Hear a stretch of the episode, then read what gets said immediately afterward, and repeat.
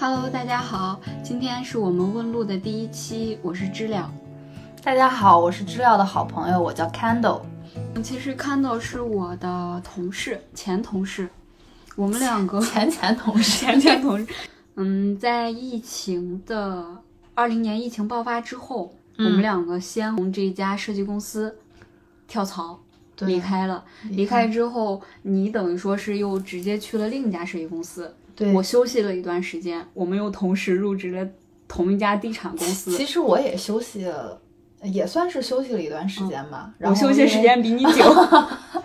我中间一直没工作。后来我们两个就又同时，应该是二零年的年底和二一年的年初，二一年的年初应该算是，我们又同时入职了一家地产，同一家地产，只是我们在不同的部门。对，你离职要比我要晚。十月份吧。十月底、十月初的样子哦，我是八月份，也差不太多。其实我们在地产待的时间都不算很久。觉得本身可能是从乙方，就是从设计公司进入到地产公司，是需要有一个很大观念上的转变，因为我觉得那个工作内容的确是不太一样。对，而且需要呃接触的人，然后需要那个执行的事情。我觉得跟设计没有什么太大的关系，而且我觉得我当时进入到地产公司，其实我的出发点是希望我能够在设计的这条路上能有一个新的思路，就是能够有一个新的视野，就是想知道我们所服务的客户是一种什么样的逻辑。对对对对，然后是不是能够让我之后在设计的这条路上能够走得更。嗯，更也不能说广阔一些吧，就是能够走得更顺利一些。也就是说，我们还是想要去寻求一种转变，因为我们过往在设计公司作为嗯设计师而言，可能我们的视野、我们的认知、我们所站的角度相对来说比较局限，所以在那个时候，我们就单纯是从美不美来看待我们的工作。就是一个美学的角度。对，然后后来我们慢慢随着这种嗯工作经验的一个积累，就认为说把自己的路其实是走得过于窄了。嗯嗯，认为自己的眼界开始变得狭隘，在很多事情的考量上面，嗯也不够全面。所以我们希望通过转变身份，不再单纯的站在设计的角度，可能说因为地产公司它更多的是一个资源的整合、信息的梳理和汇总。对。把这些能够得到的这些资源，把它最大化。嗯，所以我们希望站在一个，嗯，不能说管理者，就是资源相对来说更加汇集的这样一个平台上面去转变我们对设计以往对于设计相对来说比较狭隘的一个认知。嗯，其实我们都是想要通过突破自己，想要重新打开自己的视野，才选择到了地产。对，我觉得可能更多的就是希望，嗯，多去了解一下我们所服务的这个甲方他的一个需求和他所面对的一些，因为地产相对来说还是要比我们考量的事情要更多一些。是对，所以我们才想要去地产，想要去了解这些事情。对，就是以前我们都不知道嘛，就是。就是可能人家给我给了我们一个框框，那我们就在这个框框里面去做我们自己能做的事情。对，对我们没有去往这个框框的外面去看，为什么会有这个框？对，但是可能，嗯，我觉得我不可否认是进到了地产，的确是让我的视野开阔了。我我没有办法否认，可能他，嗯。有一些工作模式，我的确不是很喜欢，我也不擅长。但是这不能否认，我的确认识到了一个新的工作环境和工作模式。我觉得我们会更熟悉一个项目的流程，会更会更能认识到说，呃，这个东西从无到有经历了一个什么样的过程，有多少个部门在拍板。这些部门都是在什么阶段进入？嗯，每个部门又承担了什么样的责任？最后如何把这个框给搭出来？对，其实这样一种经历对我们来说也是一个很好的，嗯，很好的窥见未知的一个途径。对，但是可能我们运气不太好，我们进入地产以后，地产的红利期就是基本上已经被消耗了很多，因为我们也看到了，今年过完年以后，地产在大量的裁员。它好的时候需要大量的人，但是当它这个市场需求量没有那么大，资金流开始变得紧张的时候，就不需要这么多的人了，就会迅速的裁人。对，所以由此可见，过往地产里头出现的这么多人，绝大部分人并没有接触到很核心的业务，也没有掌握到任何的技术，更多的人是在做上传下达的工作，传声筒，所以才会在地产危机到来以后，这些传声筒是第一个被砍掉的。对，因为因为其实现在他们说的最多的四个字就是，呃，降本增效。也就是说，其实降本是重中之重，对，最重要的一件事情。它这个降本其实是跟增效是捆在一起的。嗯。嗯，原本是是要花三个人的成成本才可以达到这一件事情的效果，我现在换成了一个人，它自然而然就增效了。他们想要通过这样一种方式，让自己在疫情之下能够存活存活就已经很不容易了，嗯。因为毕竟地产它已经已经过去了那个快速增长的阶段，在目前这个情况下，就像那个王健林嗯。他说，在当下这个时代，地产你说能存活下来的微乎其微，嗯。也就是说，不是说现在你能赚多少钱，也就是说你能够不被这个时代的浪潮打淘死在对沙滩上，就已经是这个时代的英雄了。嗯。所以说，他们现在这么多的裁员，也目的也只是为了能够保证保证这个公司的稳定，对，然后然后在这个稳定的情况下去发展其他的业务。就是很多的公司应该都是在这种转型的阶段，而我们恰恰就在这种转型的阶段。微小个人的转型遇到了行业的转型，然后在这个阶段，等于说，一方面是因为我们不能不能不承认，的确是因为我们的工作阅历有限，我们的性格原因，导致我们在这样一种环境里头并不是太适应。不够，就是不太适我可能还不够圆滑。我觉得是每个人在呃工作的初期选择了我们自己的一种生存的手段。就比如说，因为像咱俩就属于这种专业型的，对就因为我们在学校里面学的就是这个专业，就是偏技术类的这种专业，就是学设计嘛，然后去做设计、做做项目。可能我们在我们的意识里面，就是觉得我们今后的路，我们今后的事业发展，可能就是面临着去到设计公司能做出来拿得出手的项目，可能就是我们这个职业生涯的一种发展的前景和方向。你像我在大学和在读研的时候，从来没有想过我会进地产公司，我没有联系过这这方面的公司，我根本就没有去我也没有考虑过。对吧？我们都没有想过进到地产是一种跟设计有什么关系呢？我我当时不愿意去进地产，是因为在那个时候，就在我看来，进到地产就只是在做传声筒。地产好的时候，我需要很多的传声筒，在部门之间，在地区之间。嗯，所以我对进地产这件事情是很抗拒的，因为在我看来它，它不够专业，它的可取代性太强了。今年我毕业，我到了我到了这个公司以后，我在做这件工作。明年新一轮的毕业生进来以后，他们也可以取代我，也可以来做我的工作。就当这份工作是需要你通过大量的时间跟精力来完成之后，你就会发现你的取代性会非常的强。嗯可是说在上传下达做传声筒的这件事情上头，其实我们的差异度并不会特别高。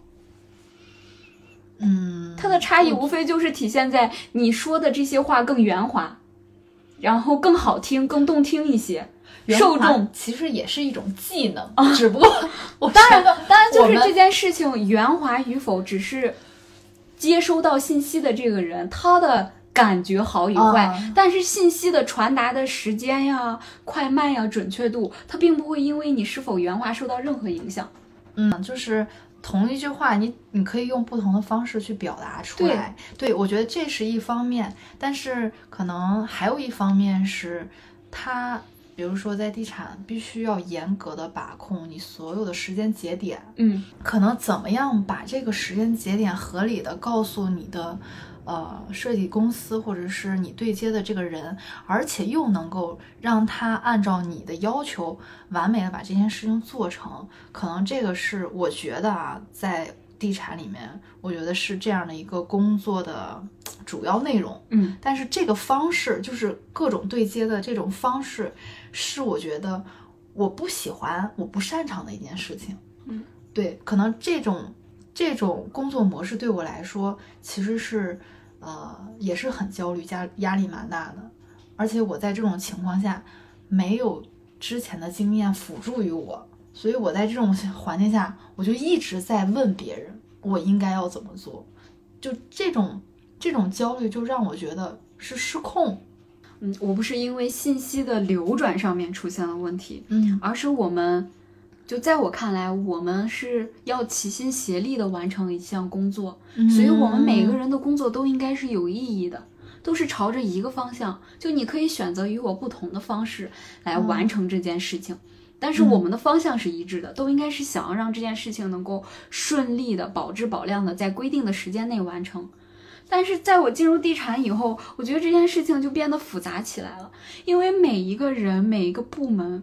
他们的这些小九九 实在是太多了，以至于就是会出现让我觉得很疑惑的，我不知道他们在做什么，啊我甚至都不觉得他们在，他们是想要好好的完成这项工作，他们只是在拖延时间，或者说是在规避责任。这就是我在地产里面的不适应。哦，我知道，因为还有一种情况就是不同的部门会推责，对就是他会会非常想要明确自己的工作界面。就你刚刚讲的，大家在切分界面，一个是切分工作界面，一个是切分责任。我们每一个人会变得，我既想让对方非常明确，嗯，这件这件事情属于是你的业务范围内，嗯不属于我，但我同时又不愿意明确的告诉你这件事情不归我做，因为一旦我把这件事情非常直白的表述出来，后期如果出现了问题，我因为我我会因为我把话说的太直白而背责任，所以就是它会出现出、出现这样一种悖论的现象，就导致每个部门都很混乱、很模糊。就是这件事情我到底要不要做？我应该怎么做？我我应该在什么阶段介入？我应该完成多少？我既担心我做的不够，我又担心我做的过多，就会变成就会变成这样一种很 奇怪的状态。所以我突然觉得，就是就经过这一番描述之后，就是我们应该还是在成长的，因为嗯后面的这一部分工作阶段是明显要比我们之前复杂要太多。对对，对，你那个你那个要复杂很多，所以可能就是我的还是我的能力有限，我的性格也有局限，以至于我在进入地产以后，我非常的不适应，我会觉得很不开心，嗯，然后再加上他们，呃，整个行业也面临着这样一种洗牌，这样一种转型。他们也希望说，在疫情、在经济比较疲软的一个状态下，找到一个新的方向，让自己的产业升级，更好的在这个时代里头能够活下来。就当我们都在不确定的时候，这件事情就变得更加的复杂了。可能这也是我最终从地产选择离开的一个原因吧。嗯，我觉得应该是都有，嗯主要是，其实就像我，因为咱俩部门不一样嘛，嗯可能工作的内容还是还是有比较大的差别。但是我能感觉到的是，从我进入到我们那个部门，到最后我离开，其实都没有真正的一套非常明确的工作框架和内容，就是，嗯，我们整个部门都在变换。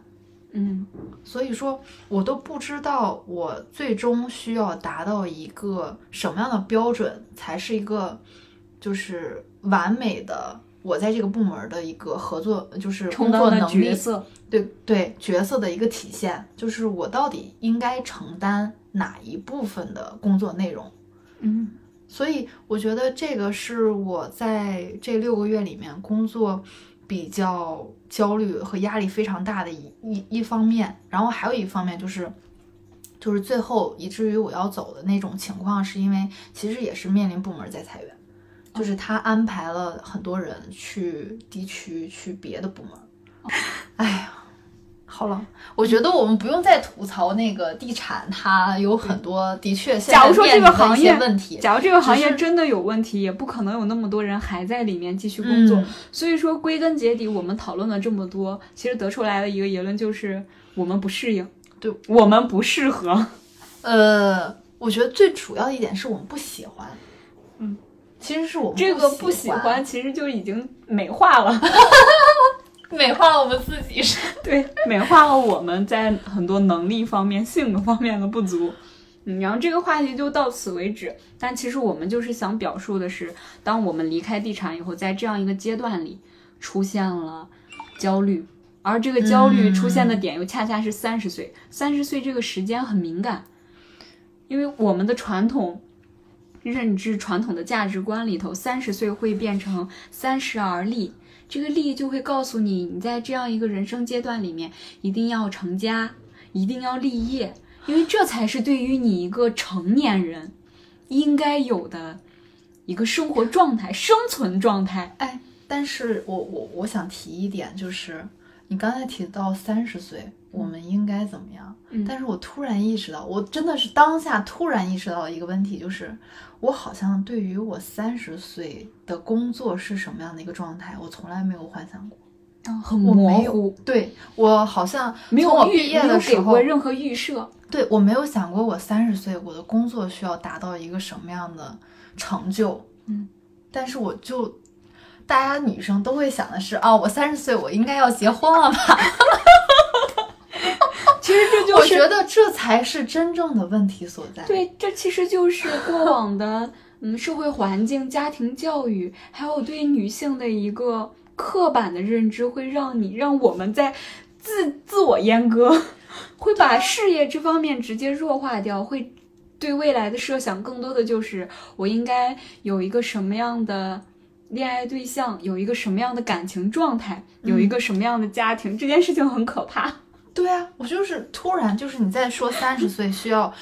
成家需要立业，但是我突然才意识到，我在此之前从来没有给我三十岁的事业有任何的目标。这可能就是你现在处在三十岁，没有立业、没有事业的根本原因所在，因为你没有过设想。对啊，就是我觉得这才是真正真正的问题所在，就是我们没有，我们太多眼前的一些计划，我需要去哪里工作，我需要去哪里打工，我需要去哪个城市，但是没有想到我们去到这些地方，最终的目的是要达到一个什么样的成就，在工作上面，在事业上面。其实我们在毕业从事这样一份职业，没有经过特别多的思考。我们选择这份职业，只是因为我们学了这样一个专业对，就自然而然我就是要去干这件工作呀，嗯，就是要去做设计，就随是要进波逐流。对，就是要进 设计公司呀，不不需要思考，不需要规划，它就是这样发生了。像就是把自己禁锢在了这个环境里面，就是好像我们嗯大学毕业，我们就想去一个稍微好一点儿的装修公司；我们研究生毕业呢，那我们觉得起点高了，就想去一个更好一些的设计公司。嗯。但是我们去到这个设计公司，最终我们想成就成就做一个什么样的事业对。没有认真的思考过，对，我觉。得而且进入到而且我们当我们进入到这样一个行业以后，因为它行业的一个嗯特点吧，它的工作节奏会非常快，然后时间又很紧迫，因为我们每天都在谈论时间节点这件事情。嗯，我们应该在几号几号，嗯，完成什么样的工作，提交一个什么样的成果。它其实，在无形之中把我们时间给做了切分，打碎了。我们会变成一个很小很小的时间阶段，以至于我们看似很忙碌，每天的工作都很充实，但其实留给自己的思考时间非常短。你从来没有想过，你去做这件事情，对你的人生有什么意义？就是没有及时复盘吧，对没有我没有花时间及时复盘。复盘，但我们的复盘是在考虑，嗯，这件项目在哪一方面我们没有完成好。那嗯么下一阶段我们在做项目的时候，我们可以做哪些努力？这些努力更多而言是对于公司来说，对于你经手的项目来说，对，但其实对你个人，对你自己未来的发展，好像没有什么太大的意义。如果你真的要说的话，可能就是那我的工作经验得到了一些积累。对，然后还有就是我们没有真正形成自己的做事方式和呃待人接物的这种方式，就是手段。嗯，但是但是我们后面后面的工作经历却需要我们去用自己的一套行为模式和工作方式去跟接触不同的人去接触。对嗯，其实对于自己的成长，这一点也是很重要的。对所以说，当我们当碰见这些事儿的时候，我们会讨厌，对。是因为我们没有经验，不擅长。其实我们的这样一种嗯讨厌，是因为我们做不好。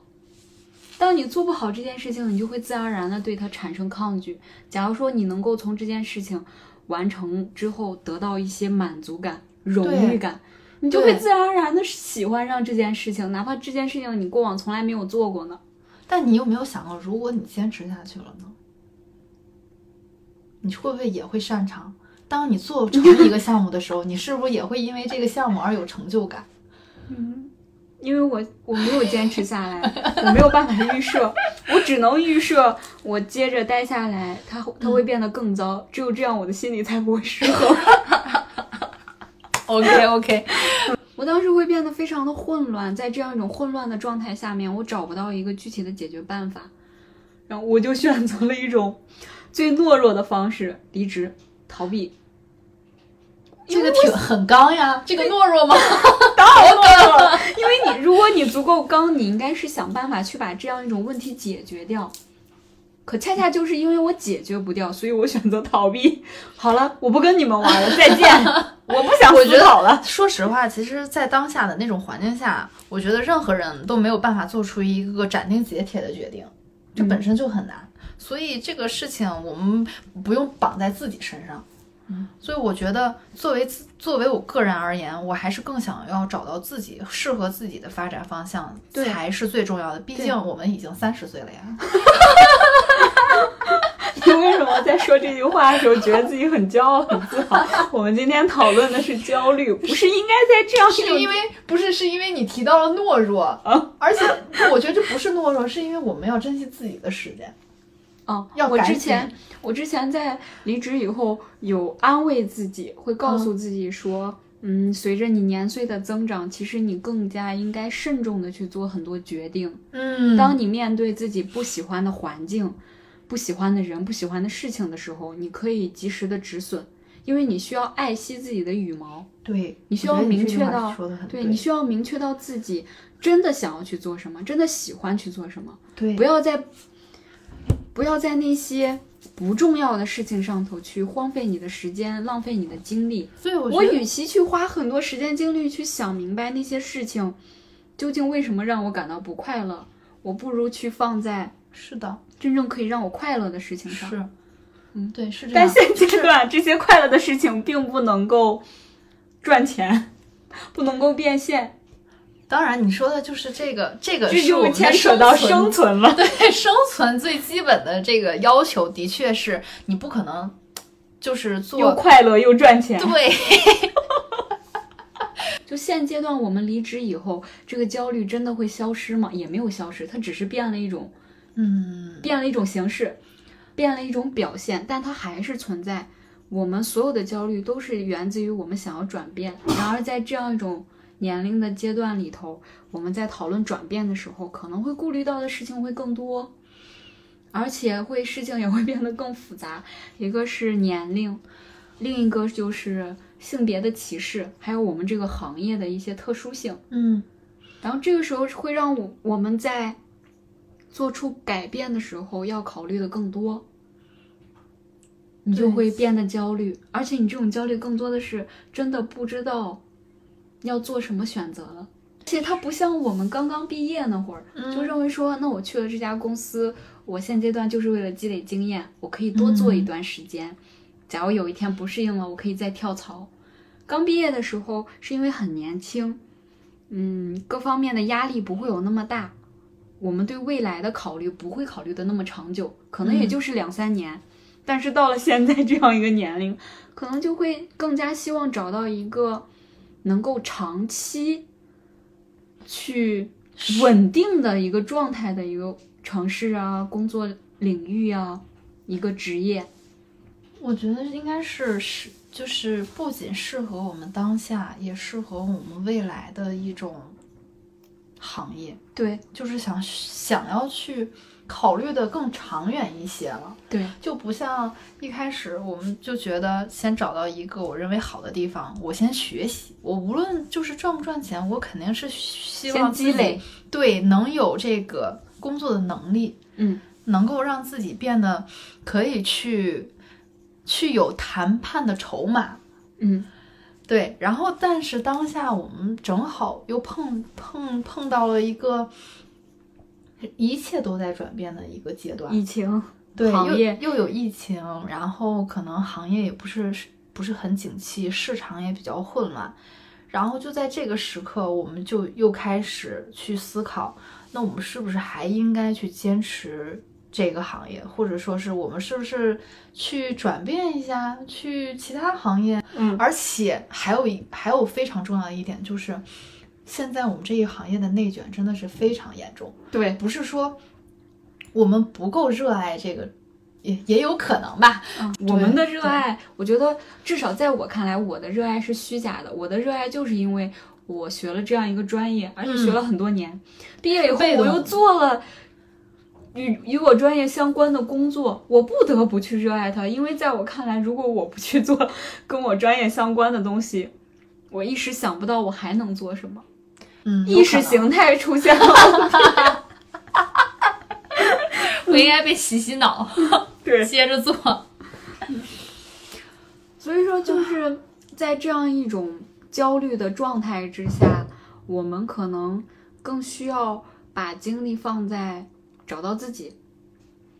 想明白我们究竟想要做什么，嗯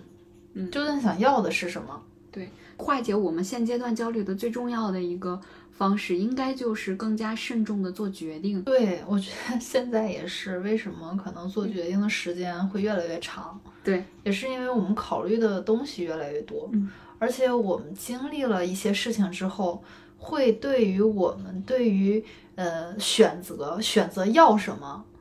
会有嗯，就是跟以前会有偏差，嗯，就是这件事儿，比如说我想去做和我做了之后得出来的结果。跟我需要的东西可能就不一样，就比如说我去了地产，我想要得到的跟我最终得到的可能就是不一样。嗯，但是我我们需要明确的是，在这个在这样一种经历，他得到的这些东西一定是对我们有用的。嗯，它只是现阶段在我们看来我还用不上，可是在未来，可能在不经意的某个阶段、某个时间点，它会对我们的生活、对我们的工作、对我们的为人处事，一定有一个很好的正向的激励作用。是只要是经历，就一定有用。对，而且我觉得，就是离职之后到现在为止，我不是一直也没有就是正常的去上班嘛。嗯。然后我觉得在这段时间里面，我我觉得这段时间是对我来说非常重要的。嗯，其实当时离职了之后，也有人介绍工作呀，嗯然后去上班呀，都有这些机会。嗯，但是我没有说第一时间就要去做，因为我觉得我好像到了一个十字路口。嗯，我需要去想，我接下来是应该继续前进呢，还是要左拐，还是要右拐？嗯这就面临着你你要选择你未来的工作到底是什么。嗯所以我觉得我需要这段时间去考虑自己到底想要的是什么，然后发现那个点，我就可以继续往前走。我觉得得需要这些时间，让我们浮躁的心能够沉静一些。嗯的确，这个工作的环境，包括外界的压力，让我们现在太急躁了，嗯，什么都想要要。变得很急功近利。对，通过这些时间的沉淀，我们能够接下来前进的方向能够脚踏实地的靠自己努力一点一点往前走，这一点也很重要。嗯就不要去比较，以前太容易去比较了。嗯，就好像之前有一个学人文体育的小妹妹跟我讲，她说在跑马拉松赛事的时候，嗯，其实是有一种身份叫兔子。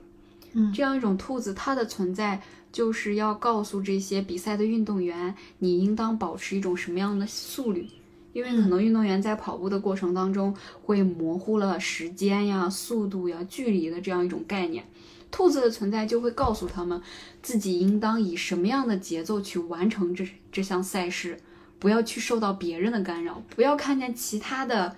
嗯选手跑得比你快了，你就认为自己已经要落后了，马上就要跑不完了，就会松劲儿，或者是迅速的调整自己的速度，变得过快。嗯嗯，那可能对于我们每一个人来说，我们的人生就是一场马拉松的赛事，我们大家都有不同的兔子，而且我们在跑不同节奏的兔。对，我们在跑完这样一个人生的赛事里头，也不是只有一只兔子，可能在学习的阶段，比如说一路求学的这样一种状态，我们这个兔子是一个高效型的，它需要告诉我们在什么年龄阶段要取得什么样的成绩，要拿到什么样的证书，要取得什么样的学历。可是到了工作以后，这个兔子的速率应该变慢，它应该变得更长，因为你的人生赛事余生还有很多年，我们的计划应该是一个长远的。嗯，其实大家不用特别的焦虑，在三十岁的时候一定要做成，要要活成一个什么样子，因为嗯，我们对我对于我们的父辈而言，他们生活的环境更简单，他们做出的所有努力只是希望自己比别人好。然而，在我们这个年龄，我们这个时代，可能你费尽了力气，也只是活得和别人一样，不至于成为那个最差的。嗯嗯，这样一种无形的焦虑，如果你过于的去看重，过于的去跟别人进行比较的话，就会陷入一种怪圈，你会变得越来越不开心，越来越不快乐。但是你想一想，人生还有那么久，何必呢？为什么要跟自己较劲？为什么要要要跟自己找那么多不痛快呢？自我和解，其实是我觉得是三十而立最应该做的一件事情。首先，我们需要明白自己，嗯，的确有很多的不足。这个世界上有太多的事情是我们力所不能及，花了很多的时间和精力，有可能也无法实现的。但是没关系，它即使不实现，对我们的人生也不会有什么太大的影响。人生不是考试，不是说你考不到一百分，你明天就会死掉。这个考试是什么考试？对啊，就是所以说，你的人生应该更更多的看重的是一个过程。对，是，这也是我们今天要做这期节目，就是想要告诉大家，嗯，三十岁的焦虑并不可怕，它是一种常态。这代表着什么？它虽然是一种不良的情绪，但至少证明了你在思考，嗯你有忧患意识，你想要去改变，只是现阶段你比较迷茫，你不知道通过一种什么样的方式去做出改变，或者说你甚至不太明白自己想要变成一个什么样子。这个时候焦虑开始产生了。我们做问路的意义就在于问路吗？通过问别人、问自己、问陌生人、问家人、问朋友、问同学，嗯找到自己的路，找到自己想要从事的行业、想要做的工作，方便自己可以更加理智，嗯，更加清醒的去做人生当中的很多决定。对，或者是说更能够开阔的去过自己的生活，对，三十岁嘛，其实能做的事情还有很多，我们不需要太执着于这样一个年龄外界设给我们的一种限制，我们应该找到自己的价值所在。对，我觉得还有一个一点就是，千万不要着急，不要太着急，急于说给自己一个方向。如果你现在想不到，你就等一等，你等到，嗯，你想要去有那么一点点苗头的时候，你再去想这个问题，或者说你现在只去做你现在能够去做的事情，把这个问题搁置一下。就本身我们的情绪已经在身上了就宽容一点对待自己这也是一个调节的方式我认为。疲惫焦虑还有打鸡血它一定不是人生的常态。快乐才会是永恒的主题。好了今天的这一期节目就到这里了。如果大家感兴趣的话欢迎大家订阅我们的节目。嗯感谢大家的倾听希望未来的每一个日子里大家都可以平安。快我去爱我的人依旧温柔肯定喜欢的是要活自己是我